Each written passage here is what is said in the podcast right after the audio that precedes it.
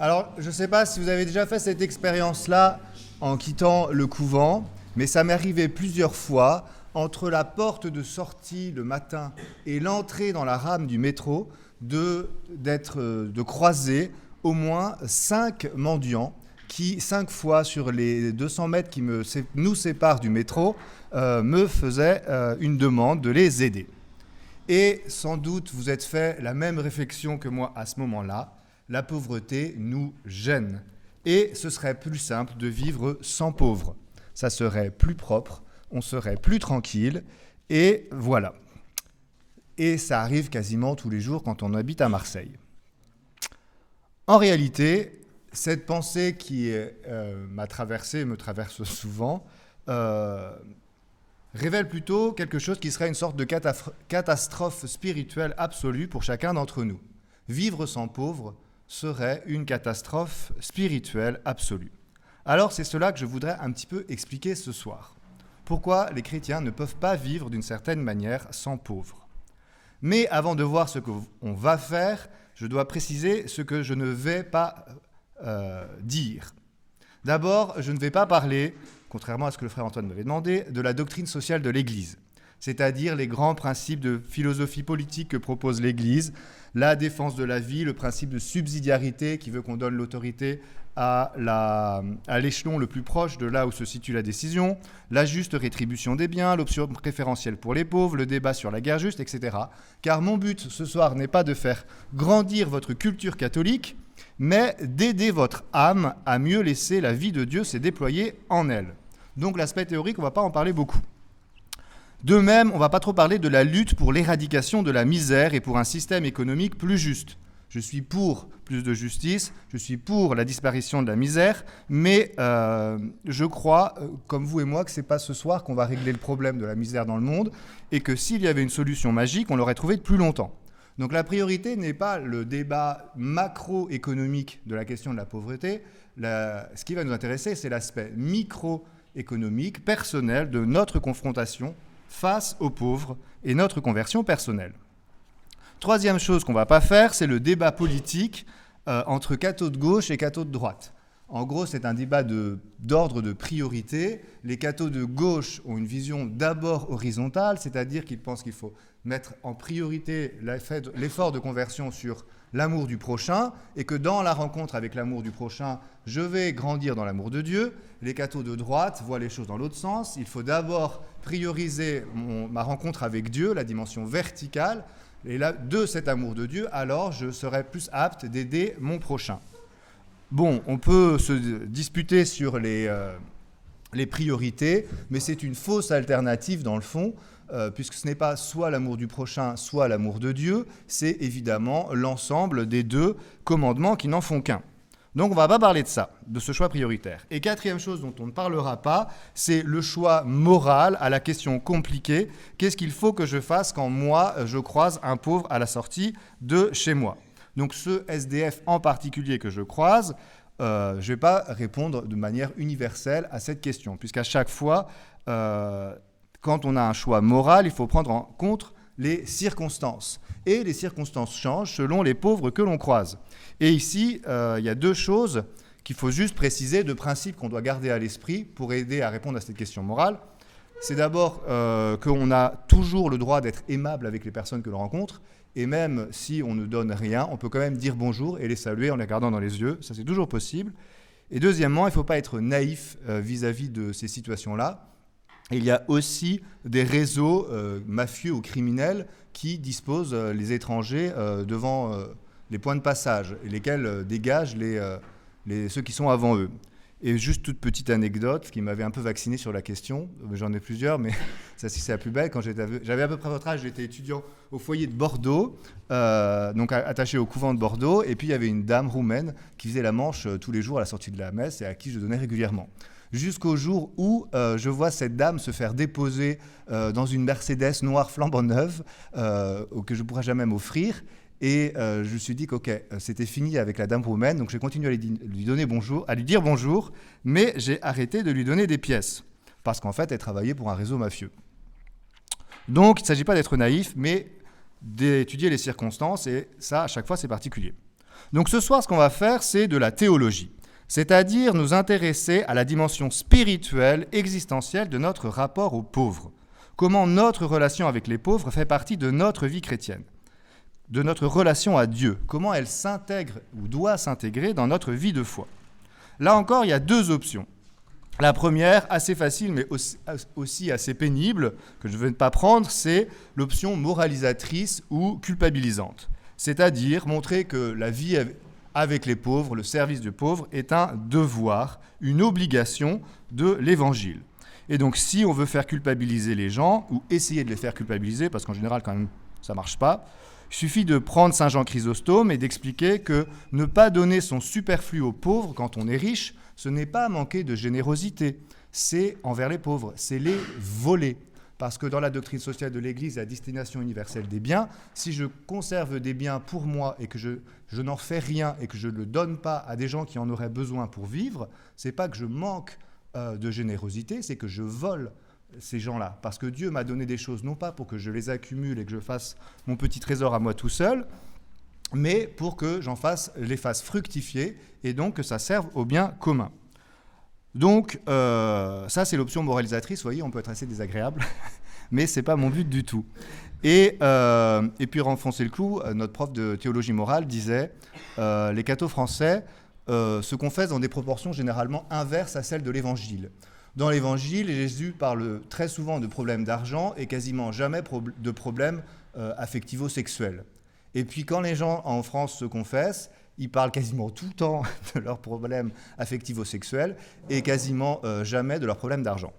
Donc euh, oui, la vie économique fait partie de euh, l'évangile, mais très franchement, je trouve que c'est assez pénible et difficile d'être catholique comme ça aujourd'hui en France pour vous rajouter une couche de culpabilisation. Donc on ne va pas entrer dans cette option, mais on va rentrer dans l'option théologique spirituelle positive. C'est-à-dire de voir les choses non pas comme un devoir, mais comme un besoin et montrer à quel point la rencontre avec les pauvres, et éventuellement le soin qu'on leur apporte, est un lieu d'expérience spirituelle fondamentale, positif pour la vie chrétienne. Si vous avez une phrase à retenir de cette conférence ce soir, c'est celle-ci.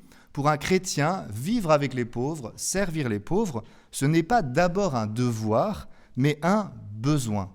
Ce n'est pas d'abord un devoir moral, mais un besoin spirituel.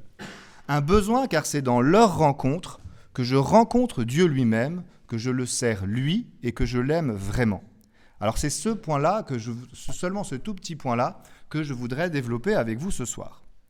Pour cela, je voudrais invoquer deux autorités du XXe siècle, deux femmes extraordinaires, Mère Teresa et Madeleine Delbrel, qui nous montrent justement pourquoi et comment notre vie chrétienne a besoin d'être en contact avec les pauvres pour se déployer pleinement. Donc le grand 1, c'est l'annonce du plan pour ceux qui veulent suivre. Le grand 1, avec Mère Teresa, les pauvres nous font rencontrer le Christ. Et le grand 2, avec Madeleine Delbrel, les pauvres humanisent notre charité. Ils la rendent plus réelle. Donc première partie, Mère Teresa. Est-ce qu'il y en a qui ne savent pas qui est Mère Teresa? Vous pouvez sortir. Non. Très bien. Donc pas besoin de faire sa bio. Elle est née en 1910, elle est morte en 1997, donc avant-hier. Vous étiez né en 97 Ah mon Dieu, là c'est moi qui vais sortir. Bon, euh, pas, c'était quand même il n'y a pas très longtemps, on est d'accord 1997.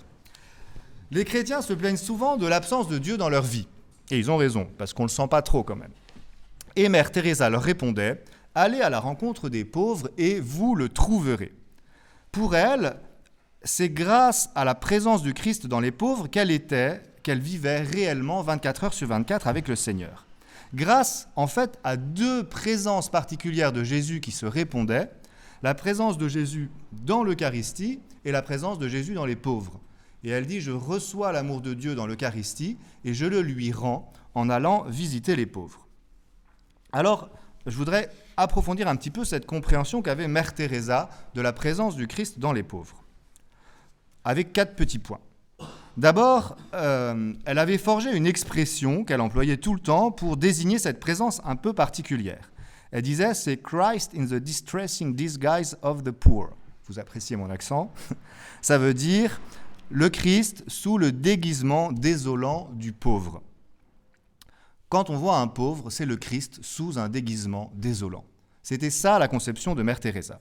Et il ne faut pas faire attention à deux faux sens ici. C'est-à-dire que voir le Christ sous un déguisement désolant, ce n'est pas simplement un sentiment euh, de, compassion, ni simplement la réduction du pauvre à son aspect désolant. D'abord, ce n'est pas simplement un sentiment, c'est-à-dire que quand Mère Teresa voit le Christ sous son déguisement désolant, elle n'est pas juste désolée. Si on peut prendre une image, vous voyez, c'est pas, euh, on voit un bateau euh, en train de couler depuis la corniche et puis on le regarde, puis on est désolé. Et les gens se noient, on est vraiment désolé. Non, c'est pas simplement un sentiment, c'est quelque chose qui va nous mettre en action et qui fait que cette misère-là, je vais faire tout ce que je peux pour y répondre. Et si je peux sauver les gens qui sont en train de se noyer, eh ben, euh, je plonge. Donc c'est quelque chose qui me, non pas simplement m'émeut, mais me met en mouvement. Et puis ensuite, elle précisait euh, que les pauvres ne méritent pas seulement notre commisération, mais en réalité plutôt notre admiration. Pas seulement notre pitié, mais notre respect, notre révérence même. Elle disait, et c'est elle qui parle, Mère Teresa, les gens de la rue, que nous donnent-ils? J'ai reçu bien plus de nos gens que je ne leur ai donné. J'ai reçu cet ardent désir. Ils m'ont appris comment aimer Dieu. Ils m'ont appris comment aimer Jésus en prenant part à sa passion. C'est Mère Teresa qui parle quand même. Hein. Et euh, je n'ai pas l'expérience de Mère Teresa avec les pauvres, mais euh, j'ai quelques petits exemples qui permettent d'illustrer ça. Euh, l'année dernière, pendant les voiles de Marie-Madeleine, est-ce qu'il y en a qui connaissent pas les voiles de Marie-Madeleine Là, vous avez le droit. Bon, euh, ça c'est légitime. les voiles de Marie-Madeleine, c'est la meilleure chose que vous pouvez faire de votre été. C'est un apostolat organisé par les frères dominicains, entre autres, et entre autres un peu par moi. Et on emmène les reliques de Marie-Madeleine de la Sainte-Baume à Toulon en bateau. Tous les jours, le matin, on navigue et l'après-midi, on organise euh, des processions, des veillées de prière, de, euh, de confession et d'adoration avec les reliques. Et c'est génial. Euh, ce n'est pas encore ouvert, mais vous recevrez bientôt un mail. donc l'année dernière, voile de Marie-Madeleine, donc on est dans une ville du diocèse d'à côté, et puis commence la procession, donc les reliques arrivent en bateau, et puis les gens se rassemblent avec les drapeaux, etc. Et puis le but c'est de faire venir des gens. Et après on fait la procession dans la ville, on a la messe, on a le dîner et on, a la veillée de prière. Et là je vois un gars vraiment euh, habillé en mode SDF. Et là je suis envahi de tout un tas de pensées absolument euh, horribles du genre, euh, va falloir surveiller les poches, il y a encore un pic assiette, c'est sûr, il y a quand même des gens traînent, qui savent n'importe quoi. Enfin bref, je le juge négativement. Et euh, voilà. Puis il reste à la procession, euh, je le vois plus pendant la messe, je le revois évidemment au repas euh, partagé, donc ça m'enfonce dans mon jugement. Et puis arrive le moment de la confession, et là, le gars vient se confesser à moi. Donc là, je suis un petit peu déjà étonné, depuis quand les SDF se confessent.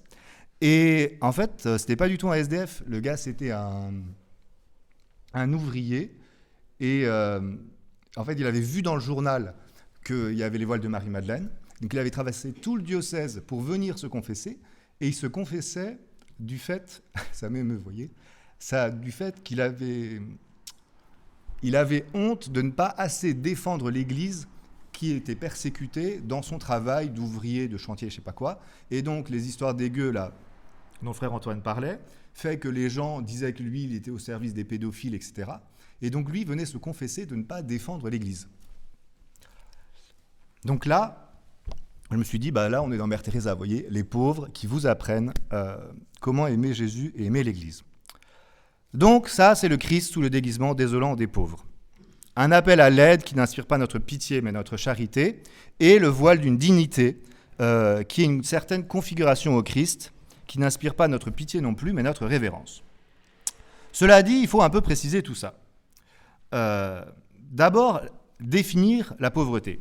Mère Teresa, elle entendait la pauvreté dans un sens assez large. C'était l'état de tous ceux qui se sentent ni aimés ni désirés par leur entourage. Les throwaways, elle disait, donc les rejetés, ceux qui sont les rejetés de la société. Et il y en a plein. Je la cite. La pauvreté ne consiste pas seulement dans la faim pour du pain, mais plutôt dans l'ardente faim de dignité humaine. Nous avons besoin d'aimer et d'être aimés par quelqu'un d'autre. C'est ici que nous nous trompons, nous poussons les gens sur le côté. non seulement nous daignons aux pauvres un morceau de pain, mais en pensant qu'ils ne le méritent pas, en les laissant abandonnés dans la rue, nous leur daignons la dignité humaine qui leur appartient pourtant de plein droit comme enfants de Dieu. Le monde aujourd'hui est affamé non seulement de pain, mais surtout affamé d'amour, affamé d'être voulu et d'être aimé. Je ne sais pas si vous avez déjà fait l'expérience du stop, faire du vrai stop, pas du blabla car, vous avez déjà payé votre trajet avec euh, votre carte bleue, ça, ça n'a rien à voir. Le vrai stop, où vous êtes dans la rue, vous espérez qu'on vous, prenne. Euh, moi, j'en ai fait un petit peu, euh, comme Dominicain, c'est un peu triché parce que c'est un peu spécial. Mais avant d'entrer dans l'ordre, j'en ai fait aussi. Et je me souviens une fois où, en Irlande, on a attendu, j'étais avec un ami, quasiment toute l'après-midi qu'on nous prenne. Mais à, la fin, en fait, quand les gens vous, vous envoient des gros vents, moi, j'avais la haine. mais, c'est violent, en fait. Quand vous mendiez et qu'on vous ignore, quand vous avez vraiment faim, c'est extrêmement violent. C'est extrêmement violent. Euh, juste du stop quand on est en vacances. Mais donc, vous imaginez que les gens qui se retrouvent dans la rue, etc., c'est atroce, en fait. Et donc, si les gens se durcissent, on dit les gens qui partent dans la rue, en quelques mois, en fait, ils sont foutus.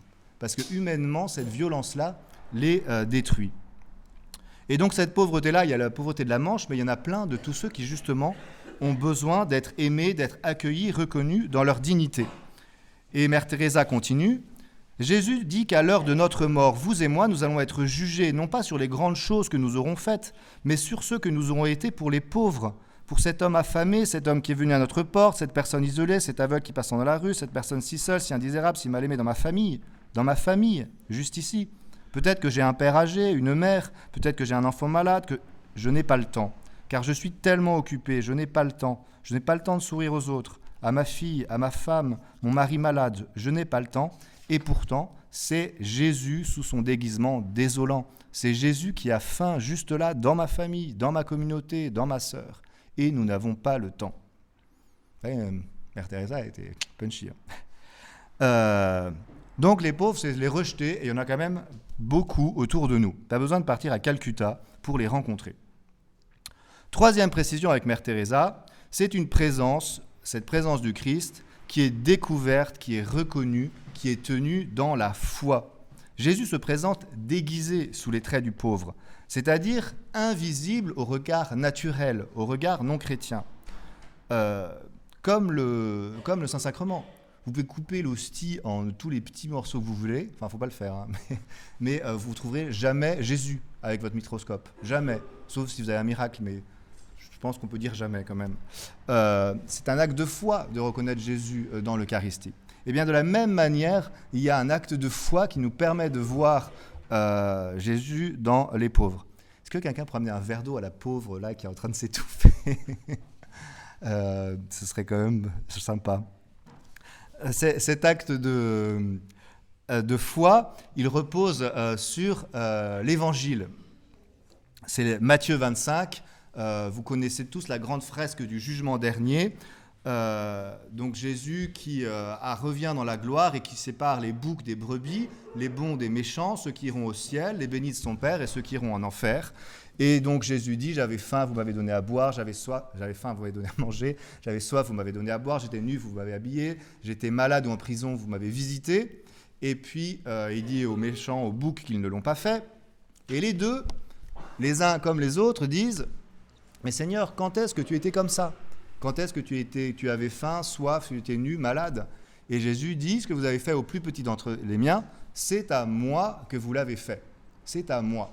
Et cette petite phrase, c'est à moi que vous l'avez faite, c'est ce que Mère Teresa appelait l'évangile sur les cinq doigts. En anglais, You did it to me. C'est à moi que vous l'avez fait. Et donc elle dit ici, il y a un résumé de l'évangile de la présence du Christ dans les pauvres quand je leur donne à manger, à boire, je les visite, euh, je visite le Christ. Mais bien sûr, il faut les yeux de la foi pour les reconnaître. Il faut les yeux de la foi et un cœur pur. C'est la sixième béatitude, heureux les cœurs purs car ils verront Dieu. Un cœur pur, c'est un cœur libéré de tout attachement, un cœur centré sur Dieu, capable de percevoir sa présence dans les autres. Et donc, cette foi et cette pureté chrétienne, cette pureté de cœur, c'est à la fois un don de Dieu, et à la fois un habitus que l'on construit par nos efforts. C'est une vertu. Et donc, il y a des degrés, évidemment. Et euh, Mère Teresa était bien consciente que certaines pauvretés requéraient un surcroît de volonté et de grâce pour reconnaître le Christ dans le pauvre. Je la cite, elle disait Vous pouvez toucher les malades, les lépreux et croire que c'est le corps du Christ que vous êtes en train de toucher. Mais c'est sûr que lorsque ces gens sont ivres ou en train de hurler, c'est quand même plus difficile de croire que c'est Jésus sous ce masque douloureux. Donc c'est sûr, on ne rentre pas dans un monde des bisounours où les pauvres vont se transformer en, Jésus. Hein. Euh, il faut un acte de foi et parfois une très grande foi. Quatrième précision sur cette présence du Christ dans les pauvres, c'est que chez Mère Teresa, c'est euh, dans les pauvres qu'elle sentait en réalité le plus la présence de Dieu quasiment toute sa vie. Mère Teresa, elle a un parcours euh, spirituel très intéressant. Vous savez, elle rentre chez les sœurs euh, de Notre-Dame de Lorette comme enseignante. Elle enseigne dans les. Elle est, euh, donc elle, elle est de albanaise, elle est envoyée en Irlande puis en Inde. Elle enseigne aux filles riches en Inde et elle est très heureuse de sa vocation d'enseignante, pleinement épanouie dans sa vocation d'enseignante et elle a une vie mystique assez développée. C'est-à-dire qu'elle a des voix, elle a des visions, elle voit le Christ qui lui dit d'aller voir les pauvres. Donc elle a une, oui, une vie mystique très intense, avec beaucoup de consolation, une joie d'être en Dieu, etc. Et puis le jour où elle fonde, c'est-à-dire après des années de discernement et d'accompagnement, euh, ses supérieurs l'autorisent à partir, le pape même à l'époque, et euh, donc elle part fonder euh, dans le monastère, et là, plus rien. Plus de vision, plus de voix, plus de conciliation, plus de sentiment de la présence de Dieu dans l'Eucharistie. Et elle écrit à son père spirituel, euh, qu'elle est devant le Saint-Sacrement et qu'elle a l'impression qu'il n'y a rien et qu'elle est abandonnée. Et ça pendant euh, toute sa vie quasiment avec euh, une interruption à, un moment. Et donc elle écrit en même temps, ou au même moment qu'elle ne sent plus que Dieu, elle sent que, elle a l'impression que Dieu est totalement absent dans l'Eucharistie, malgré le fait qu'elle l'adore une ou deux heures par jour. Elle écrit au même moment, lorsque je marche dans les bidonvilles ou que j'entre dans les trous obscurs des pauvres, c'est là que notre Seigneur est toujours réellement présent. Et donc, je pense que euh, là aussi, il y a quelque chose pour nous de très important, vous voyez. Si on focalise notre vie spirituelle uniquement sur euh, la dimension verticale de la relation à Dieu, bah, parfois c'est un peu sec et on peut avoir l'impression qu'il n'est pas trop là.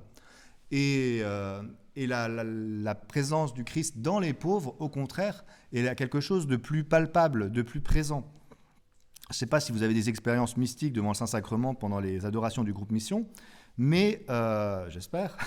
Mais ce qui est sûr, c'est que dans le service des pauvres, même pour nous, à une échelle moindre, il y a quelque chose de la grâce de plus palpable, de plus tangible, et c'est vraiment absurde de s'en priver. C'était ma première partie. Vivre sans les pauvres serait donc catastrophique selon Mère Teresa, car ce serait nous priver de la rencontre avec le Christ sous son déguisement désolant. Deuxième partie, un peu plus courte, je vous rassure. Euh, Madeleine Delbrel. Les pauvres humanisent notre charité. Là, j'imagine qu'il y en a peut-être quelques-uns qui ne connaissent pas Madeleine Delbrel. Vous avez le droit de lever la main, ceux qui ne connaissent pas. Donc, euh, Madeleine Delbrel, euh, c'est une femme extraordinaire. Donc, elle est née en 1904 et elle est morte en 1964. Elle naît dans une, euh, donc une famille euh, de classe moyenne euh, française. Son père est chef de gare, mais ses parents vont divorcer assez vite.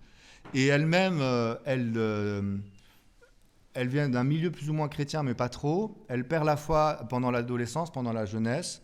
Donc elle a une jeunesse athée, et puis elle se convertit assez rapidement quand même, vers la vingtaine, au contact notamment d'un gars avec qui elle va quasiment se fiancer. Et puis finalement, ils vont se séparer, et lui va devenir dominicain. Euh, je dis pas ça pour les financer s'il y en a parmi vous.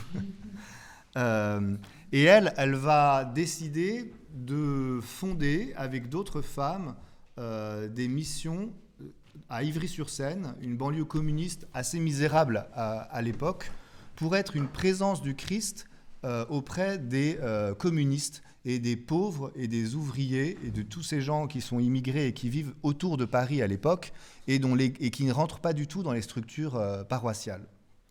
Et donc elle va vivre, euh, je pense qu'elle fonde ce truc-là dans les années 30, donc elle va vivre une trentaine d'années auprès, de, auprès des gens. Et ce qui est absolument dingue quand, quand vous la lisez, c'est que tout ce qu'elle dit de l'évangélisation du milieu athée dans lequel elle vit vaut aujourd'hui pour la société française. Et elle, elle vit exactement à fond les deux dimensions dont je parlais, d'une relation euh, verticale avec Dieu extrêmement forte et d'une relation horizontale, un amour euh, des pauvres et des plus petits extrêmement forte aussi. Elle vit les deux à fond et, euh, et c'est assez admirable. Donc, de ces écrits, il y avait quatre éléments que je voulais vous partager. Donc, vivre sans les pauvres, ce serait une catastrophe car ce sont les pauvres qui humanisent notre charité. D'abord, ils nous permettent, c'est le premier point, d'authentifier notre amour de Dieu. C'est-à-dire, c'est par notre amour des pauvres que se vérifie la réalité de notre charité. Vous connaissez tous la définition de la sainteté, c'est la perfection de la charité. Et vous savez, la charité, il faut le définir avec saint Thomas, il faut la définir comme l'amour véritable, c'est-à-dire un amour théologal qui vient de Dieu, qui remplit notre cœur, qui le fait déborder et qui nous ramène en aimant les autres jusqu'à Dieu. Et donc saint Thomas, il définit la charité avec euh, deux précisions. Il dit que la charité, c'est vouloir le bien de l'autre, c'est d'abord vouloir le bien de l'autre, et non pas vouloir mon bien propre. Et en ça, ça distingue l'amour de charité de, euh, l'amour érotique, c'est-à-dire que j'aime l'autre pour lui-même et non pas pour le plaisir que j'ai à être avec lui. C'est vraiment un amour, lui, qui est mis en premier. Et ensuite, euh, cet amour, il veut être uni à l'autre et il n'est pas indifférent à la relation. Parce que si j'aime l'autre pour lui-même, mais que je suis assez indifférent à la relation que nous avons ensemble, si je ne cherche pas à créer un lien, et juste je l'aime pour lui-même, c'est pas de la charité, nous dit saint Doba, c'est de la bienveillance. Ce qui est bien, mais c'est pas la même chose. Et donc on peut aimer les pauvres de manière bienveillante. Je leur donne un petit truc pour, euh, pour qu'ils puissent manger aujourd'hui, mais après je m'en fiche et je m'intéresse plus à lui et ça disparaît et j'ai à peine une rencontre personnelle. Un amour de charité, c'est un amour qui veut le bien de l'autre, sa dignité d'enfant de Dieu, mais en plus qui veut créer un lien avec lui. Et donc ici, les pauvres, ils évitent qu'on se fasse des films. Ils permettent de rendre euh, notre charité un peu réaliste. Ils sont le creuset qui purifie notre charité. Parce que le bien du pauvre, pour le vouloir lui-même, bah, parfois, ça nous coûte. Et de même, vouloir créer une relation avec les personnes qui nous dérangent, ça nous coûte. Ici, euh, Madeleine Delbrel dit cela pourra peut-être nous amuser, nous amuser pardon, d'arriver à une humilité sensationnelle, ou à une pauvreté d'esprit imbattable, ou à une obéissance imperturbable, ou à une indéréglable pureté. Vous voyez toutes ces saintetés vertueuses très bien. Cela pourra peut-être nous amuser, mais si cette humilité, cette pauvreté, cette pureté, cette obéissance ne nous ont pas fait rencontrer la bonté, si ceux de notre maison, de notre rue, de notre ville ont toujours aussi faim et aussi froid, s'ils sont toujours aussi tristes et enténébrés, s'ils sont toujours aussi seuls, nous serons peut-être des héros, mais nous ne serons pas de ceux qui aiment Dieu. Et je pense que ça, c'est très important. La perfection chrétienne, ce n'est pas une perfection pour soi, c'est une perfection pour les autres. Et le contact avec les autres, ces autres que sont les pauvres, c'est ça qui permet de voir que notre charité, elle est réelle et non pas une espèce de perfection qu'on construirait à la force du poignet. Deuxième point, les pauvres nous permettent de nous dépouiller des richesses de ce monde qui nous étouffent. Les pauvres, en nous mettant face à nos propres richesses, ils nous font voir qu'en fait, ces richesses sont souvent des entraves spirituelles. Et c'est le choc de tous ceux qui font des voyages humanitaires, où ils se rendent compte que notre société nous étouffe sous un tas de gadgets et de conforts et de trucs qui ne servent à rien. Et si je peux permettre une anecdote, une anecdote amusante. Quand j'étais à La Réunion, euh, j'avais organisé un, voyage humanitaire à Madagascar avec des étudiants de psychologie et de sciences de l'éducation de La Réunion. Euh, c'était un très beau voyage et dans les étudiants, il y avait un peu du tout venant, donc c'était pas du tout Catoland, mais c'était des gens qui voulaient un peu rendre service et faire découvrir, le, découvrir le pays. Et euh, dans ce groupe, il y avait une fille dont la passion, c'était son propre corps. Et donc, il faisait tous les exercices physiques et tout pour avoir une plastique parfaite. Ce qu'elle avait à peu près atteint, il faut le confesser. Euh, et son copain était pareil, et ils étaient dans le même, le même état d'esprit. Le copain n'est pas resté parce qu'il n'est pas parti de, de l'UCO, et elle, elle est partie. Et en fait, la rencontre avec les pauvres, avec la mission, avec la foi, ça a été une telle gifle pour elle que quand elle est revenue, euh, elle pouvait plus continuer à avoir cette, espèce de fascination pour, euh, pour sa passion précédente. Il y avait quelque chose qui s'était cassé. Et, et un mois après le retour, on fait un, pique-nique sur la plage pour un peu débriefer, voir comment on est rentré, etc. Et donc chacun vient avec ses amis, sa famille. Donc son copain vient et son copain était persuadé que sa copine l'avait trompé avec un autre gars. Parce qu'elle disait, elle, a changé, c'est pas possible à changer. Et lui, son seul, seul schéma explicatif, c'était qu'elle l'avait trompé avec un autre gars. Ce dont je suis sûr à 2000% que c'était pas le cas. Mais c'est elle-même qui témoignait en fait, et pour lui, c'était incompréhensible. Donc là, c'est la version extrême, mais ça vaut pour, pour nous en fait. On a, quand on va voir les pauvres, on s'aperçoit qu'il y a plein de trucs qui nous entravent, que l'on gaspille et qu'on se laisse fasciner par tous les mensonges du monde qui nous disent que l'accumulation de biens matériels vont nous rendre heureux ou plus libres, ce qui en général est le contraire. Troisième chose, ils nous permettent à nous d'annoncer l'amour de Dieu et non pas ses effets. C'est-à-dire que quand on évangélise vraiment les pauvres, eh bien en fait, ils nous alertent face à notre propre embourgeoisement, à notre propre attachement à notre confort ou à notre manque de foi. On n'ose pas leur parler de la vie éternelle alors que c'est ce qu'ils attendent. Citation de Madeleine Delbrel qui pique un tout petit peu, je préviens. Évangéliser les pauvres, ce n'est pas les enrichir ou penser que l'évangélisation est conditionnée par un enrichissement matériel préalable. Cela est à l'encontre de toute l'histoire du Christ dans le monde. Jamais l'évangile n'a été repoussé à cause de la pauvreté ou de la misère, depuis les esclaves de Rome et les dockers de Corinthe jusqu'au camp en Allemagne. C'est la richesse de ceux qui ont à annoncer l'évangile qui peut empêcher sa diffusion. Ce sont les chrétiens riches de quelque façon que ce soit, qui font obstacle à cette diffusion. Pour annoncer l'Évangile, il faut s'appauvrir soi-même.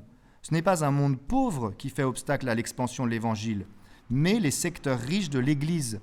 Le Christ a envoyé ses apôtres pour prêcher l'Évangile, la bonne nouvelle du royaume de Dieu, et non celle d'un meilleur monde. Je ne sais pas si le point est très clair, mais pour donner un exemple, une autre fois, je suis allé à Madagascar pour annoncer, euh, pour prêcher une retraite aux laïcs dominicains sur les vertus théologales. C'est des gens qui ne sont pas dans la misère, mais qui ont quand même un niveau de vie euh, très très inférieur au nôtre. Et euh, quand ils m'ont vu, ils trouvaient que mon habit était trop sale, ce qu'il était de fait. Et du coup, ils l'ont lavé à la main, et après, ils l'ont repassé à la main aussi c'est-à-dire avec les trucs que vous avez dans les musées, vous avez les, les fers à repasser, on met des charbons dedans, et, euh, etc. Donc ils ont fait ça, ça leur a pris un certain temps. C'était bien fait. Euh, donc des gens pauvres. Et ce qui m'a frappé quand je leur ai prêché cette retraite, c'est que ils avaient une soif de Dieu hallucinante. Hallucinante. Ils voulaient Dieu. Et je pense que ce que va nous dire euh, frère Louis tout à l'heure, sans spoiler trop, c'est que parfois, quand on vient d'un milieu trop aisé, on est complexé de parler de Dieu à des gens pauvres. On se dit non, faut d'abord qu'ils, euh, d'abord leur donner à manger, puis après je leur parlerai de Dieu. évidemment, s'ils sont en train de mourir de faim, il faut d'abord leur donner à manger. Mais après, euh, eux, ce qu'ils attendent, c'est qu'on leur communique euh, ou qu'on participe à la bonne nouvelle de Dieu, pas qu'on soit là pour régler tous leurs problèmes économiques. Et donc, quand ils nous le demandent et quand on arrive à leur communiquer, ben, on s'aperçoit qu'en fait, nous, on est encore une vision très matérielle de l'existence. Mais eux, ils s'en foutent. en tout cas, ces laïcs-là, ces laïcs dominicains, ce qui m'a émerveillé, c'était leur attente de Dieu. Et ils m'ont rien demandé au plan économique, que je les aide, etc. Ce qu'ils voulaient, c'est que je les éclaire euh, d'un point de vue spirituel. Quatrième point, et c'est le dernier avec Madeleine Delbrel, euh, les pauvres nous permettent de vivre l'aventure du prochain. C'est-à-dire que si on accepte de se laisser euh, déranger, de se laisser décentrer de nos préoccupations, de découvrir des mondes nouveaux, eh bien en fait, les pauvres, ils nous arrachent à l'obsession de notre moi ou à ses problèmes. Ils nous emmènent à rencontrer plein de gens qu'on n'aurait pas imaginé, à faire plein de choses qu'on n'aurait pas imaginées. Bon, enfin, un peu de temps, et c'est pas toujours possible. Hein. Mais si on a cette ouverture du corps, ils nous offrent réellement une aventure euh, extraordinaire. Madeleine Delbrel dit Dès que des gens deviennent ce prochain rapproché de nous, pas le prochain qu'on croise et on s'en fout, mais le prochain qu'on accepte comme notre prochain, eh bien, nous n'avons à attendre ni une illumination intérieure, ni un signe providentiel pour les aimer concrètement comme des frères. Nous n'avons rien à attendre pour les aimer de toutes nos forces, pour les aimer effectivement et concrètement, non seulement avec tout ce que nous pouvons, tout ce que nous sommes capables, mais aussi tout ce que nous pourrions faire. Et en fait, ça, euh, c'est très, très, frappant. Quand on commence à, servir le pauvre, on, embarque dans des aventures qui sont en général euh, qui sont en général euh, magnifiques. Et là aussi, enfin, j'ai pas énormément d'expérience, mais, mais, mais, j'ai plein d'exemples qui viennent à l'esprit de euh, quand à, Bordeaux aussi, il y avait une maison qui s'appelait la Maison de Marie, qui avait une maison où on accueillait des, euh, des personnes dans la rue pour les, aider à se reconstruire avec une vie de famille. Et j'y allais quand j'étais étudiant non dominicain. Et à chaque fois, j'arrivais avec tous mes problèmes d'étudiant, ma vie, etc. Et je repartais, j'avais vécu des soirées géniales et avec un cœur complètement rempli et transformé. Donc, euh, donc les pauvres ont des véritables aventures à nous proposer. Et c'est ça, en fait, le prochain que Dieu nous donne. Alors j'en arrive à ma conclusion. Euh, une conclusion qui est une citation du bienheureux Vladimir Jika. Et là, s'il y en a un qui connaît, bon, ça va. Euh, vous êtes des gens normaux. C'est un, noble roumain qui est devenu euh, prêtre catholique au début du XXe siècle et qui a fini euh, mort, torturé dans les prisons communistes en Roumanie, parce qu'il est parti là-bas pendant la Deuxième Guerre mondiale et il s'est fait coincer, et après les communistes ne l'ont pas laissé partir. Et il nous explique que les pauvres, en réalité, nous font sortir de cette vaste prison spirituelle qu'est l'individualisme. C'est bien la musique. Juste le petit, c'est le point un peu, euh, un peu final. Les pauvres nous font sortir de la grande prison spirituelle qu'est l'individualisme contemporain. En recevant notre aide, ils nous permettent d'aimer et ils nous permettent donc de faire circuler l'amour de Dieu. Et cela fait partie du plan divin, l'entraide. Donc il faut lutter contre la misère, certes, hein, mais cette entraide, le fait que la charité se communique par, par nous, c'est ce que Dieu veut. Et donc la citation de, de Monseigneur euh, Jika, c'est ça. Plutôt que de donner lui-même aux indigents les biens dont il dispose, un père aime mieux se servir de la main de ses enfants, sous ses yeux, et son cœur se réjouit à cette vue d'une nouvelle joie. Ainsi, Dieu aime plus que tout faire par notre entremise le bien qu'il fait en ce monde et l'on y sent de sa part comme une joie redoublée. Vous voyez Dieu veut que le bien se fasse par vous, par nous. Et ça, ça fait la joie de Dieu. Parce que la, charité circule. Je suis perturbé là par l'autre guignol. Mais j'ai fini.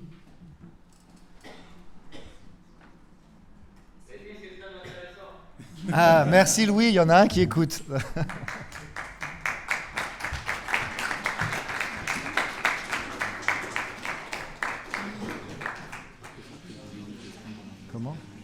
Bonjour frère Louis.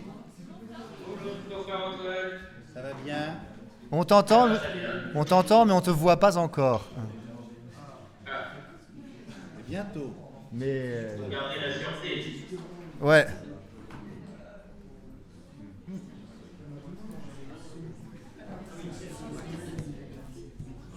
Louis. Ah. Ouais. tu veux voir les gens? Oui, je veux bien voir les gens. Ils sont là. Ils sont très beaux. Alors, frère Louis. Frère Louis nous a préparé une petite vidéo. Et il va commenter un peu quelques images. Donc, il faut que je lui montre un peu les images. Là, c'est tout flou. J'ai fait n'importe quoi.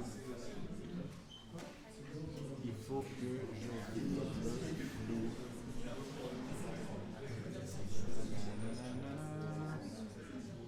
Tu vois un peu Frère Louis ou pas trop? Euh, non, je peux voir moi. tu vois un machin flou à côté, c'est ça? Oui. Est-ce que tu peux faire en attendant des questions, Frère Clément? Ouais. Le temps que la technique résolve ces problèmes, je vous propose juste de prendre un mini temps de prière, parce que ce, euh, Vladimir euh, Jika, il avait écrit une prière à, réciter avant la rencontre des pauvres qui veut un peu exprimer euh, cette, euh, cette circulation de la charité voulue par Dieu. Et puis après, si euh, ça marche toujours pas, vous pourrez poser des questions. Au Fils le mieux aimé du Père commun, à notre frère pauvre qui tient la place du Christ dans les rues, les mansardes et les hôpitaux, sous les ponts, devant les boulangeries et à la fosse commune. Notre frère qui êtes sur la terre, que votre nom soit pour nous un nom sanctifié, que le moment de votre règne arrive en nous avant notre mort. Ne faisons, vous et nous, qu'une seule volonté, celle de Dieu, et la terre nous sera comme un ciel. Soyez bénis pour la joie que nous avons à vous donner votre pain quotidien. Pardonnez-nous de ne pas reconnaître assez vite notre Dieu dans votre misère, comme nous vous pardonnons de ne pas l'avoir aussitôt dans notre secours.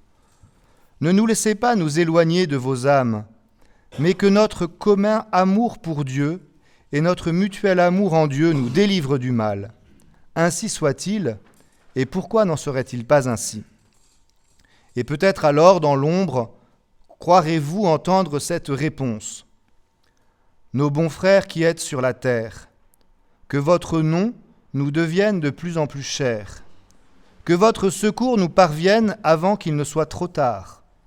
Ne faisons, vous et nous, qu'une seule volonté, celle de Dieu, et la terre nous semblera moins loin du ciel. Soyez bénis pour la joie que nous avons à recevoir de vous notre pain quotidien. Pardonnez-nous le reproche involontaire de nos peines, comme nous vous pardonnons la raillerie de votre bien-être. Ne nous laissez pas vous envier jamais, et que vos bienfaits, comme nos prières, nous délivrent l'un et l'autre de tout mal. Ainsi soit-il, et fasse Dieu qu'il n'en soit pas autrement. Amen. C'est pas mal quand même. Là, frère Louis, tu devrais voir mieux. Oui, c'est très bien. Oui. Ah, parfait. Alors, on va enlever la petite tête de frère Clément qu'on applaudit.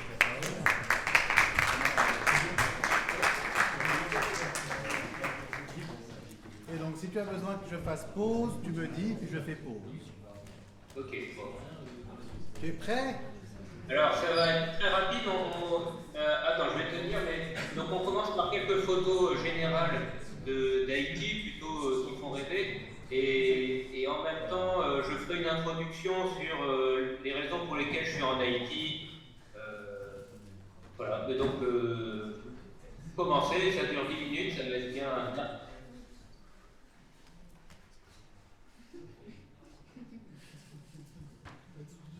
Tiens, chers amis du groupe Mission, je vois de pouvoir faire euh, un petit témoignage sur ce que je vis en Haïti en lien avec le thème proposé par Frère Antoine, Vivre Régulièrement à Marseille, me revenait dans la tête cette petite musique évangélique Où sont les pauvres dans ta vie de religieux? La Bible en effet fait de nombreuses fois mention du soin qu'on doit avoir des pauvres, et je gardais aussi dans mon cœur une belle expérience vécue à Bordeaux d'aller servir la soupe aux gens des rues. Et j'essayais de me dire, et je pense que c'est juste, hein, de, de- des pauvretés sont abondantes à Marseille, dans les familles, les jeunes, les gens que je fréquente. Des pauvretés culturelles, des pauvretés familiales, affectives et morales.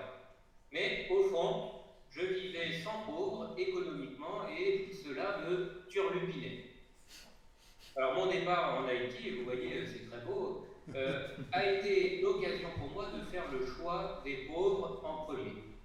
Je ne voulais pas être dans le pays le plus pauvre du monde et y occuper des riches. C'est là que j'ai compris le thème ecclésial de l'option préférentielle pour les pauvres. Mais ce choix, cette option, euh, n'est pas facile, et vous allez voir euh, pourquoi. Alors quand je suis arrivé, la tentation a été forte, on me confiait un groupe de catéchèses, un cours au séminaire, le rôle de vicaire paroissial. Or, ces domaines atteignent plutôt des personnes aisées. Vous voyez, notre couvent, c'est pas une maison, euh, euh, c'est pas une petite maison, c'est pas luxueux non plus, mais euh, c'est une belle propriété. Vous allez voir les deux photos suivantes, l'église et le terrain de foot, ce sont des beaux terrains pour, euh, pour Haïti. Heureusement, euh, donc on voit, vous voyez on voit l'église, et donc les gens qui nous fréquentent, il y a beaucoup de gens qui ont plus de moyens, mais quelques personnes aussi euh, du quartier autour qui, euh, viennent à nos offices. Euh, heureusement, le pays étant bloqué quand je suis arrivé, il y avait des grandes manifestations, le Seigneur a permis que ma seule occupation fût de me promener autour du couvent. Or, il y a derrière chez nous, et vous voyez au fond, un bidonville. Au fond de cette rue-là, c'est un bidonville, et ça jouxte le couvent. Le premier jour de visite de ce quartier n'a pas été évident. Les gens se demandaient ce qu'un blanc faisait là, un Français de surcroît.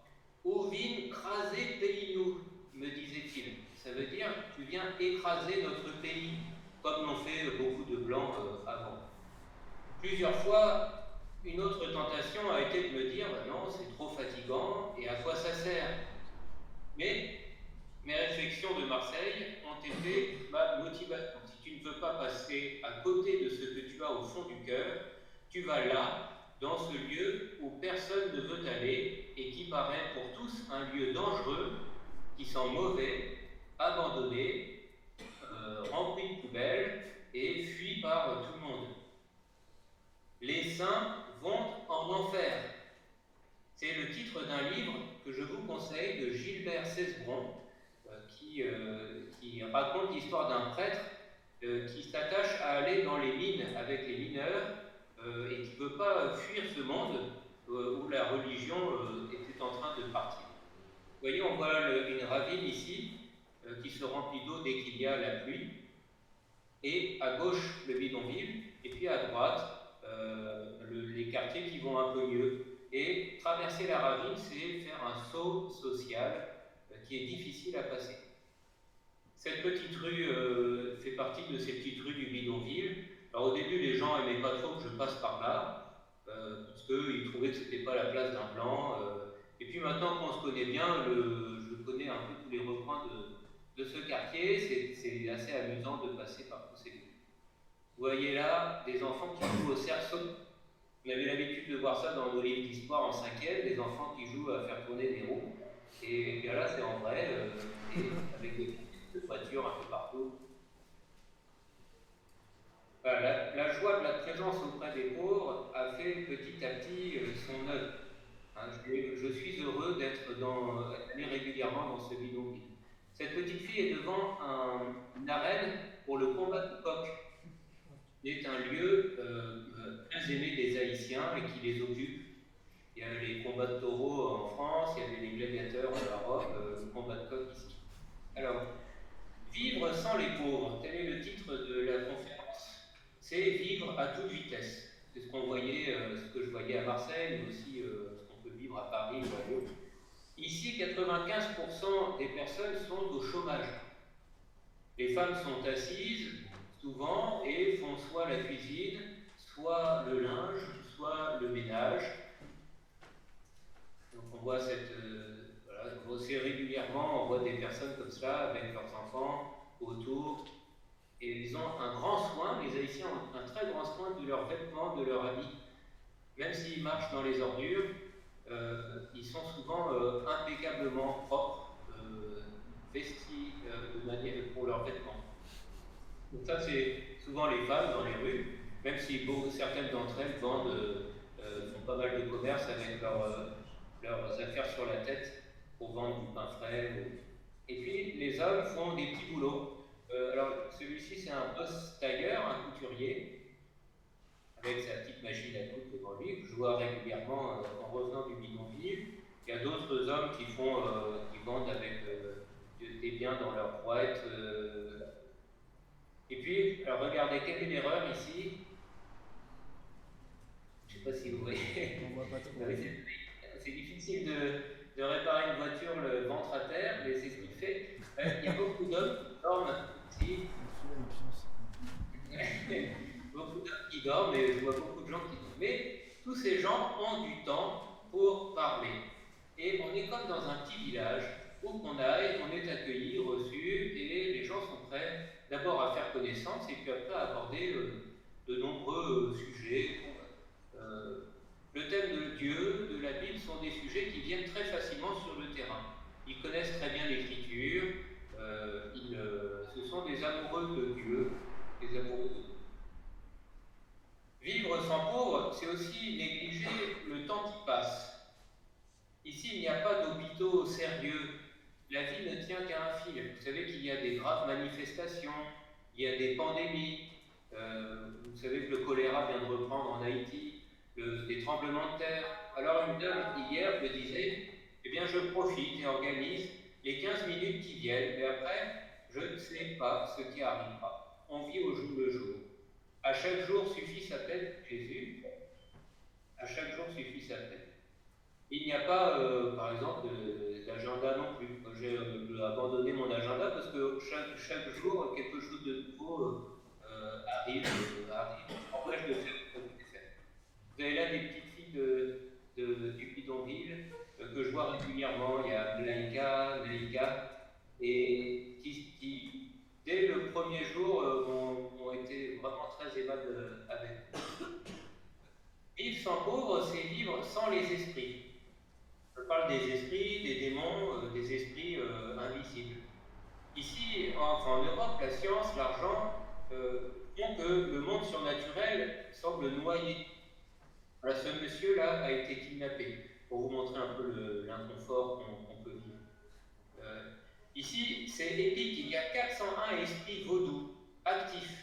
On cherche la protection des prêtres, on a peur des sorcières, on demande des bénédictions, on invoque les anges. Et pour moi, comme prêtre, c'est très fort parce que j'ai passé, euh, on me demande beaucoup comme prêtre euh, ici. Bah, c'est pour montrer aussi le côté un peu curieux de la vie à. Là, c'est une poule j'ai trouvé un jour un œuf sur mes vêtements. Vivre sans pauvre, c'est vivre dans le confort. Ici, ce n'est pas très confortable. tout le temps de l'eau froide, parfois pas d'eau, souvent pas d'électricité, une nourriture très basique, Internet qui coupe tout le temps. On est loin de la famille, on est comme un étranger, et détaché de son milieu culturel, on doit euh, vivre avec une autre langue. tu peux arrêter la vidéo, Antoine, là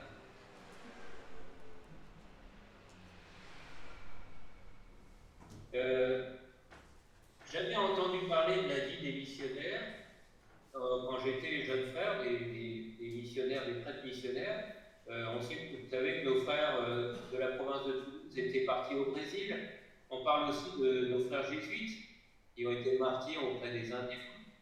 Euh, j'étais tenté de faire cette expérience et c'est un légionnaire réserviste à l'école Lacordaire qui m'a permis de, comprendre ce que j'allais vivre en Haïti et, qui de fait s'accomplit. Il disait, comme les Juifs, euh, quand on fait Vigie Pirate à la gare Saint-Charles, on rend un service et c'est sympa. Et c'est comme vous quand vous venez à la ou que vous êtes euh, en, quand vous êtes en service en France. Quand nous, légionnaires, on est envoyés pour alors là, il y a quelque chose en nous qui s'adapte complètement. Et eh bien, j'avoue que même si c'est dur, euh, quelque chose de difficile ici, je sens que religieuse, mais religieuse, de chasteté pour les trouve un accomplissement euh, tout particulier dans cette vie de missionnaire euh, au loin. Alors je ne sais si je reste longtemps, mais déjà j'apprends beaucoup et rends grâce au Seigneur de cette présence de ce beau pays, tout en n'oubliant pas mon expérience marseillaise qui a été si, si importante pour moi. Déjà deux jeunes, vous voyez sur la dernière photo, sont venus m'aider à distribuer des miraculeuses euh, dans ce. Alors vous voyez les vidéos autour du cou, un, ruban coupe avec des miraculeuses autour du cou. Alors peut-être, j'espère que, euh, que, cela soit un embryon d'un petit groupe mission qui commence en Haïti. Ce serait vraiment ma, joie. Et vous voyez maintenant, vous avez une petite idée de ce que je vis. Alors je continue, je construis euh, toujours. Et, et, puis dit, comme petit missionnaire prêtre, euh, et les plus de ce monde, je, je porte dans ma prière. Et eux me portent aussi dans ma prière. On prie souvent maintenant avec eux le, le chapelet, on fait des petites prières pour, pour ceux qui ont besoin de nos prières.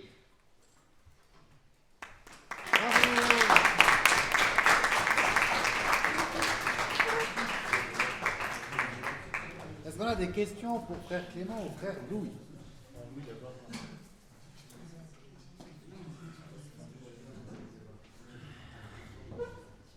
Alors on lève la main et c'est frère Louis qui donne la parole.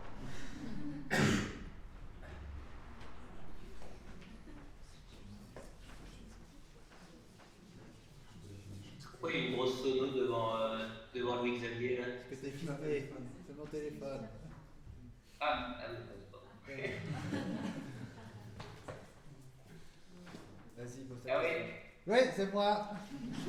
Euh, les petites filles là qu'on voit et les gens que tu croises, ils parlent euh, un peu français, beaucoup créole, un peu créole, beaucoup français. Non, donc ceux qui fréquentent notre paroisse parlent un tout petit peu français, euh, mais je me suis rendu compte qu'ils ils ne comprenaient pas forcément tout. Ils aiment bien montrer qu'ils parlent français, mais c'est difficile de, de tout saisir pour eux. Et dans le bidonville, c'est euh, clairement euh, que créole. Et c'est pour ça que je, suis très heureux d'avoir pu commencer à apprendre le créole euh, à Marseille avec mon frère pendant deux mois avant, et puis d'avoir bien approfondi dès mon arrivée. Ce qui fait que au début c'était un peu laborieux, les, jeunes s'amusaient à- à me reprendre et à me corriger et à faire travailler le créole. Mais maintenant je, je comprends ce qu'ils disent et j'arrive à me faire comprendre. Particulier auprès des enfants, donc euh, euh, je peux leur apprendre des, des jeux sympas et puis petit à petit euh, leur apprendre des choses qui sont beaucoup plus importantes pour leur âme. Je pourrais vous dire le Je vous salue Marie en créole à la fin si vous voulez. Ouais, oui, Xavier? Si vous êtes kidnappé, c'est quoi votre valeur marchande? Histoire qu'on Eh s'organise. ben, comme, euh, comme blanc et comme prêtre, euh, il y a double valeur marchande. Donc je, on parle de, de 800 000 euros. Alors, le pauvre, le pauvre monsieur Dessources que vous avez vu tout à l'heure euh, faisait partie d'un parti politique euh, haïtien. Il, a été, il habite en face de chez nous et pendant, euh, pendant un mois, il y a, eu une recrudescence dans les rues de euh, de, de kidnapping. Et donc il a été pris, il a été kidnappé alors que sa femme était aux États-Unis. Et euh, ça, a été, ça a été très bref, il, il est resté une semaine, je ne sais pas combien euh, il a dû payer pour ça. Mais euh, euh, il, est, il est parti aux États-Unis assez rapidement pour retrouver son épouse. Et là, dimanche dernier, il a fait un, mini témoignage à l'église pour nous remercier de notre prière. Euh, et il était encore très marqué, très choqué. Hein. Il, s'est arrêté plusieurs fois, euh, très ému de ce qu'il a vécu. Euh, mais il dit que s'il a. Ah, pardon, pardon, pardon, pardon, pardon, pardon, pardon, Je voulais couper. Je voulais couper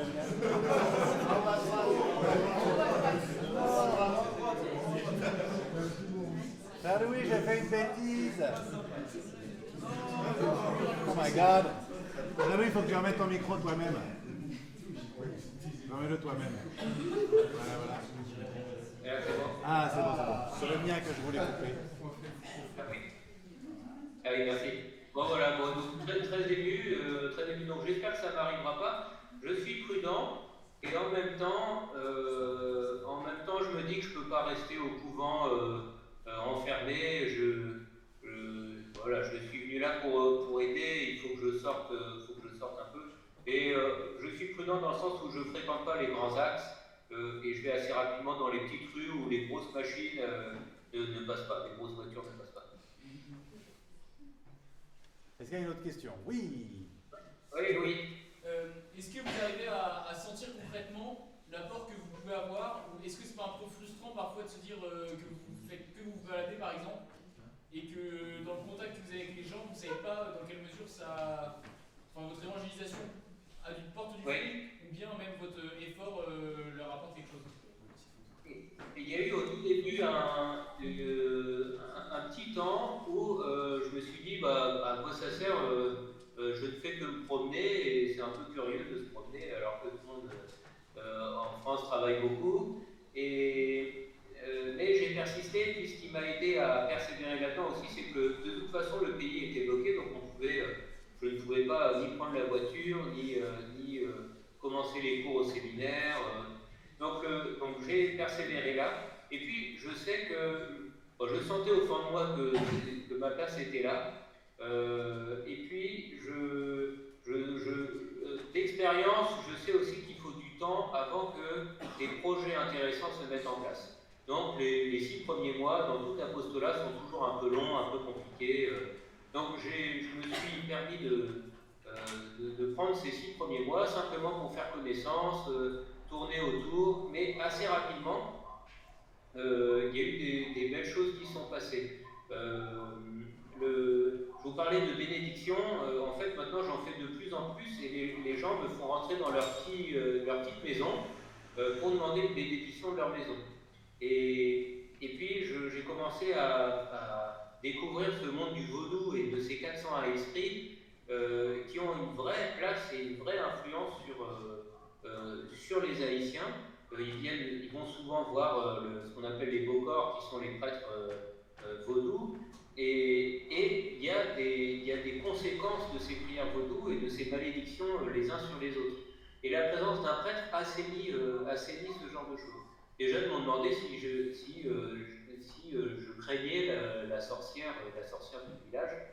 Et, euh, voilà, et, parce qu'ils voulaient s'assurer un peu, je pense, de, ma capacité à le protéger de, cette sorcière-là.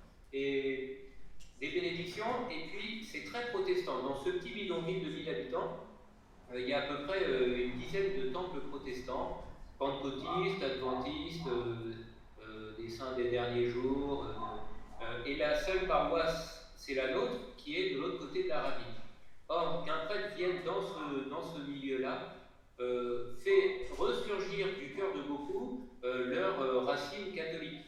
Euh, et donc j'ai maintenant des demandes de baptême pour leurs enfants, Euh, j'ai des, des demandes de confession, et, et des gens qui ne viendraient pas à la paroisse parce que c'est trop loin ou c'est trop, trop socialement difficile, euh, le fait d'avoir un prêtre euh, permet ce, genre de démarche.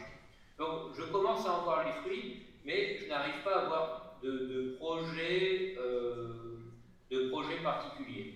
Donc je me laisse un peu porter par le, Seigneur, par l'Esprit Saint. Et, et puis j'espère aussi assez rapidement que des frères viennent avec moi, mais pour des frères haïtiens, j'ai l'impression que d'aller dans le bidonville, ça a moins de sens euh, que pour moi qui, qui, qui est dans cette démarche plus missionnaire. C'est un peu curieux, mais, mais euh, euh, en fait, ils viennent de ce monde-là, donc retourner là, c'est un peu difficile en mais j'espère que des frères viendront avec moi, puis j'ai été content que, deux étudiants se joignent à moi pour faire une petite mission d'évangélisation. là, c'était il y a samedi, il y a deux semaines. Et tout ça, je sens que c'est porté par, euh, par votre prière, par, euh, euh, et puis par cette prière que moi-même j'essaie de, de tenir euh, chaque jour euh, dans les offices liturgiques, la messe et puis mon, mon oraison, mon chapelet.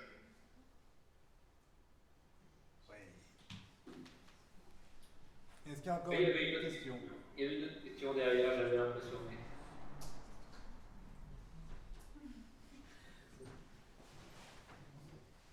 Non, c'est bon. Il n'y a plus. Merci beaucoup, frère Louis. Quelle heure il est chez toi? Il est 3 heures Ah, de l'après-midi. Nous, on va prier les complis, nous. Très bien. Et ma bonne compagnie est très très heureux de vous revoir tous et de vous voir si nombreux, de revoir vos bonnes bruits.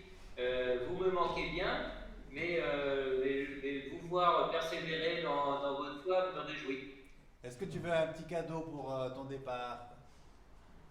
Bah ça y est, j'ai reçu déjà des tonnes de gâteaux. Non, mais là, regarde, Louis-Xavier, tu peux venir devant la caméra Regarde, c'est un beau cadeau. Regarde, regarde, regarde, regarde. C'est pour l'ancien président de Prédication. Oh, Oh.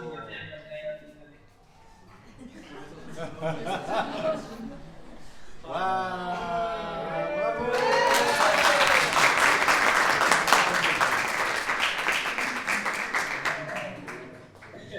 Alors finalement, Antoine a réussi à avoir le bleu. Et on reprendra du jaune une autre fois. Non, non, mais le rose l'année prochaine. Oui, bien sûr. Louis Xavier a organisé ça. À bientôt, frère Louis.